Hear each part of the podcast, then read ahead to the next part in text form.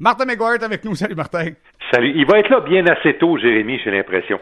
Ben écoute, on le souhaite, on le souhaite ardemment et euh, surtout, comme je le disais, il faudra être patient dans le cas d'Alexander Romanov, mais c'est une bonne nouvelle, au moins il y a signature avec le Canadien. Oui, l'équation est assez simple, euh, Jérémy.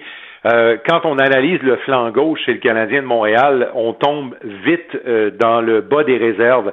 Euh, je pense que Ben Sherrod a été une belle découverte cette année.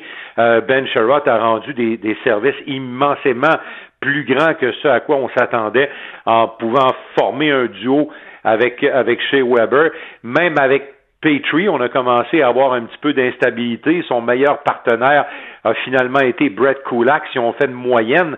Alors, si vous voulez euh, faire une équation facile dans le cas de Romanov, pour savoir entre autres s'il va commencer euh, à Montréal bientôt, ben dites-vous, est-ce que Romanov est un joueur en mesure de euh, damer le pion ou en tout cas se placer devant Brett Kulak? Je pense que oui.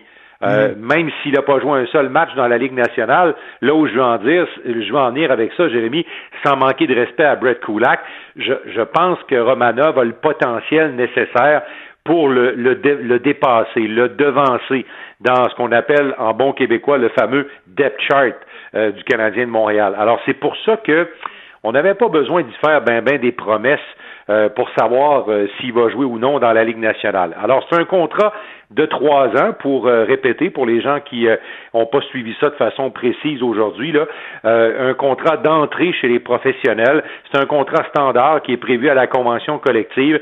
Ça ce sont les trois années où si un joueur devient bon, il devient une aubaine. Trois ans, à peu près un million par année. Il y a quelques bonnies qui se rattachent à ça, mais sans plus. Il est évident que Romanov, s'il avait bien écouté euh, les offres qu'on a tenté de lui faire l'année dernière avec l'équipe euh, où il a joué à Moscou dans la KHL, il aurait obtenu un peu plus d'argent que le contrat qu'il a signé avec le Canadien. Je lui ai d'ailleurs posé la question d'entrée de jeu lors du point de presse, pourquoi il a choisi de venir à Montréal et tourner le dos à ce qui semble être de meilleures offres sur le plan financier avec la Russie. Uh, because. It's my dream to play in NHL. It's my dream to play in Montreal. Uh, only because it's my favorite dream. Alors, euh, c'est son, c'est son rêve favori, c'est son rêve de jouer à Montréal, c'est son rêve de jouer dans la Ligue nationale. C'est aussi simple que ça. D'ailleurs, il y a une bonne partie des questions euh, auxquelles Romanov a pu répondre, euh, ce qui est intéressant. Là. Alors ça, ça, ça place le jeune homme dans une bonne disposition en partant, Jérémy, parce que il semble être capable de communiquer euh, de façon assez euh, euh, de base en anglais et surtout de, de comprendre assez bien. Il y a eu des traductions de son agent en russe, alors ça aussi, ça pourrait faciliter son arrivée. Mm. bien sûr, est-ce qu'on lui a garanti des choses? Est-ce qu'il croit qu'il pourra sauter dans l'action? Est-ce qu'il pourrait être le partenaire de chez Weber dès la reprise des activités ou en tout cas pour la prochaine saison? C'est une autre question qui lui a été euh, posée. Et lui, sagement, va dire dans le prochain extrait, ben, je dois prouver que je suis capable. Uh, I need to prove it. Uh, I need to prove it, and uh, uh, I need to train so hard and uh, to prove uh, coaches uh, that I can play NHL. Alors, euh, il doit s'entraîner fort et il doit surtout prouver euh, qu'il est capable de se joindre à l'équipe.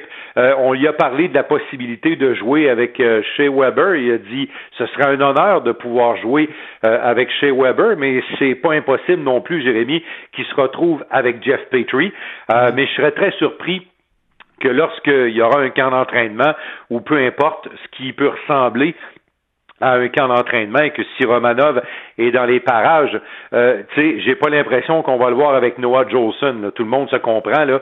Euh, je pense qu'on va le mettre dans une situation où il va pouvoir se mettre en valeur assez rapidement, où on, va pouvoir voir s'il est capable euh, de suivre euh, de suivre la parade.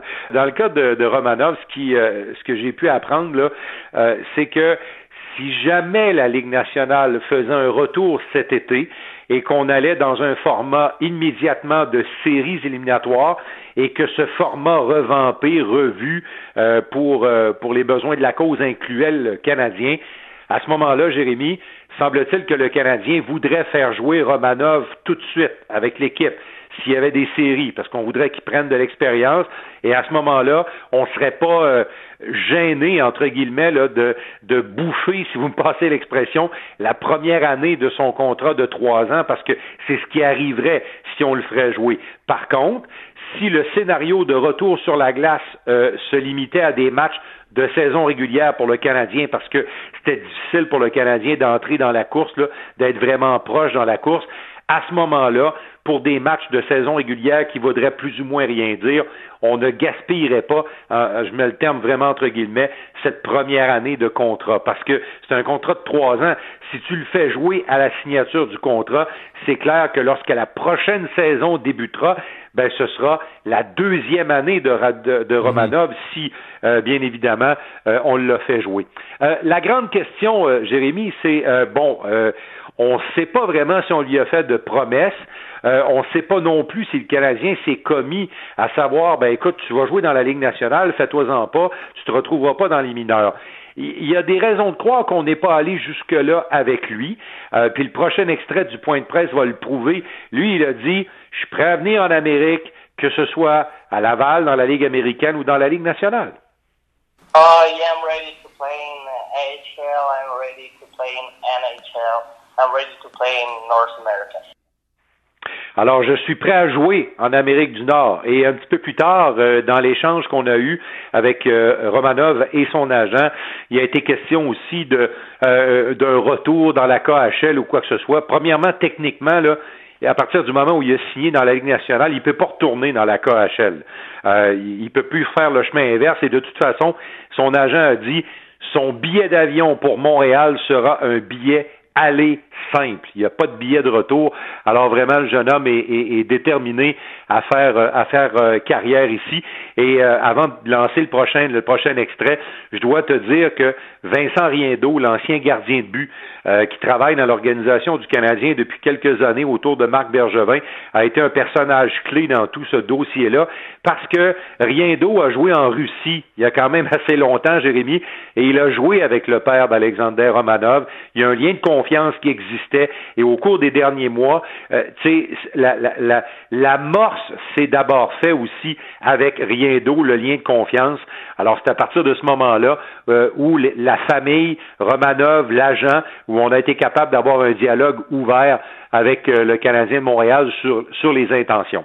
Euh, je t'écoutais parler en introduction brièvement de Romanov et de notre ami Leroux qui l'a vu jouer.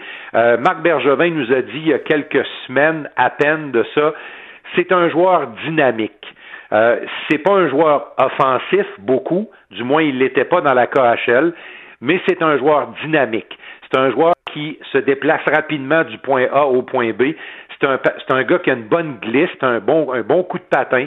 Euh, c'est un gars qui est impliqué dans le jeu constamment. Ça, c'est ce que Marc Bergevin aimait de lui quand il allait le voir euh, jouer en Russie. Euh, Bergevin nous avait même dit que, tu sais, la KHL, c'est un style de jeu un peu passif en défense. C'est typique des grandes patinoires européennes. Là. Les défenseurs ferment une boîte, puis ça tourne autour. Là.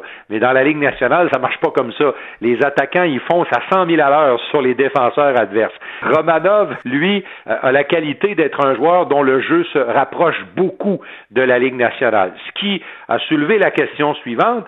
Comme c'est un joueur dynamique qui semble, dont le style semble bien coller à ce qu'on demande aux défenseurs de la Ligue nationale, on lui a demandé si dans la Ligue nationale, il ne pourrait pas être un joueur qui amènerait un peu plus d'offensive. Voici sa réponse. Uh, yes, sure. I play two two ways. I can play D. Uh, I can play in offense. Uh, uh, in Russia, I played uh, more D because uh, coaches said said to play like this, and uh, um, uh, if uh, if coach says that I can play in offense too, uh, I I'm glad to play in offense. Alors, lui, euh, en gros, grosso modo, ce qu'il dit, c'est je, je, je suis capable de jouer euh, autant offensivement que défensivement.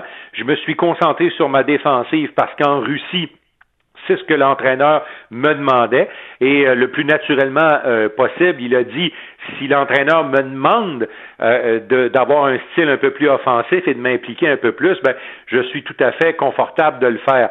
À ce sujet-là, je lui ai posé la question s'il sent que les atouts qu'il possède vont l'aider à faire la transition entre la KHL et la NHL. Parce qu'il faut quand même dire, Jérémy, la KHL se situe à quelque part entre la Ligue américaine et la Ligue nationale. Mais c'est un mhm. style tellement différent que Romanov aura un ajustement. Mais en tout cas, si on se fie à ce que Marc Bergevin nous a dit il y a quelques mois et peut-être aussi ce qu'il espère un peu, c'est que les qualités globales, le dynamisme dans le jeu de Romanov va lui permettre de faire une transition assez rapide. En tout cas, lui semble euh, assez confiant qu'il va la faire. Euh, évidemment, moi je lui ai parlé d'Andrei Markov savoir s'il avait jasé avec Markov, s'il avait rencontré Markov, et non, il n'a pas parlé avec Andrei Markov et il n'a pas rencontré Markov comme tel, à part peut-être jouer contre lui euh, dans la KHL. Mais on lui a parlé de Kovi, de Kovalchuk. On sait que Jérémy, à la fin de la saison euh, dernière, lors de l'échange à la date limite, on, savait qu'il y avait probablement une poignée de main entre Marc Bergevin et Ilya Kovalchuk et son agent euh, pour un retour euh, éventuel à Montréal dès que le marché des joueurs autonomes s'ouvrira. Alors visiblement, Romanov en avait entendu parler et vous allez entendre d'abord en russe de la bouche du jeune homme et ensuite en traduction anglaise de son agent qu'il a beaucoup d'admiration pour Ilya Kovalchuk. Ну, скажи то, что вообще быть в одной команде с таким э, великим игроком, э, как Илья Ковальчук, это, это просто уже э, дорогого стоит. И, в принципе, человек э, очень опытный хоккеист, то есть и поигравший за сборные из NHL, из э, КХЛ и в КХЛ он, по-моему, Куба Гагарина выиграл, и олимпийский чемпион. Так что человек просто с огромным багажом опыта, это был бы великолепно с ним поиграть. Um, uh, for somebody who has won at every level, the Gagarin Cup, the Olympic champion, um, and uh, uh, who has a, a tremendous experience uh, uh, in, in hockey, as well as a great human being, it would be obviously an honor to, to in the locker room and play on the same team uh, uh, Alex uh, to. Alors, comme le disait notre ami Romanov, euh, d'abord en russe et ensuite son agent qui dit euh, que les, qualités de joueur de hockey, un grand joueur qui a gagné euh, partout où il est passé, dans la Ligue nationale, qui a été un champion olympique pour la Russie, qui, qui a été aussi un joueur très charismatique en KHL pour un jeune joueur âgé de 20 ans comme ça, euh, c'est un honneur de, de, se retrouver probablement dans la même équipe euh, qu'Ilya Kovalchuk. On ne sait juste pas, euh, Jérémy, si la poignée de main va, va survivre avec tout ce qui s'est passé et tout ce qui se passera et un plafond salarial qui risque de baisser un petit peu. Euh, je ne sais pas si les projets de Marc Bergevin concernant Kovalchuk vont, vont survivre, mais en tout cas, il y a une chose qui est sûre, l'idée de, de, que Romanov a de, de, jouer, de partager le vestiaire avec lui, on, on sent qu'il y a un enthousiasme. Et je vais dire une chose, si on veut faire une bonne transition avec le jeune homme, euh, je pense que la, présence d'un gars comme Kovalchuk autour de lui euh, serait probablement euh, très gagnante. Martin, écoute, les Frenchies aujourd'hui est à l'honneur du côté de la Ligue nationale de hockey. Il y avait cette conférence de presse qu'on fait de façon virtuelle et puis on peut discuter. Est-ce qu'on Samuel Gérard était là, soit dit en passant, oui. Roussel était là, Marcheseau, entre autres, était là. Je veux savoir une chose. Est-ce qu'on a discuté du talent de joueur de poche de Samuel Gérard dans cet échange Écoute, ils nous ont bien divertis euh, tous les quatre avec euh, avec euh, Jonathan Huberdeau. Vraiment, il y avait une belle complicité entre entre les quatre Québécois. On a jasé d'une foule de choses. Il y, a, été question de choses sérieuses, de hockey un petit peu. Entre autres, Marcheseau a parlé du momentum que les, les Golden Knights avaient avant la pause là, avec l'avalanche du Colorado. Tu sais que le Colorado et Vegas étaient les deux meilleures équipes de la conférence de l'Ouest au moment où euh, on a été obligé d'arrêter le hockey en raison de la COVID-19. On a parlé de ça.